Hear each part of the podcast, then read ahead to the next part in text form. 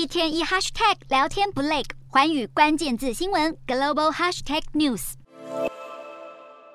进入年底购物季，消费者启动买买买模式。美国零售销售数据十月比九月成长一点三个百分点，不止优于预期，增幅也是八个月以来最大。让美国零售销售协会预测，今年假期销售成长百分之六到百分之八，尽管不如去年亮眼，但已经高于十年来的平均值。然而，全美零售二哥达吉特百货却没有因此受惠。十六号，达吉特公布第三季财报显示，不止营收跟每股盈余双双不如预期，获利更相当于腰斩，理由是消化库存，更表示预期难熬的情况会再持续一阵子。而相较下，主打低价杂货的沃尔玛前一天却交出亮眼的财报，甚至还提高猜测。两大零售商形成强烈对比，有分析解读显示，在经济衰退的担忧之下，白领阶级的消费者受到影响更大。另一方面，在精品市场却是豪门轻视又一桩。美妆巨头雅诗兰黛十五号宣布，以约八百七十亿台币收购时尚名人 Tom Ford 的同名公司，创下精品业今年规模最大的交易。而由于疫情期间消费者寻找小型的奢侈品，让香水已经成为雅诗兰黛的业务重点。而 Tom Ford 的高级香水更是热销榜的常客。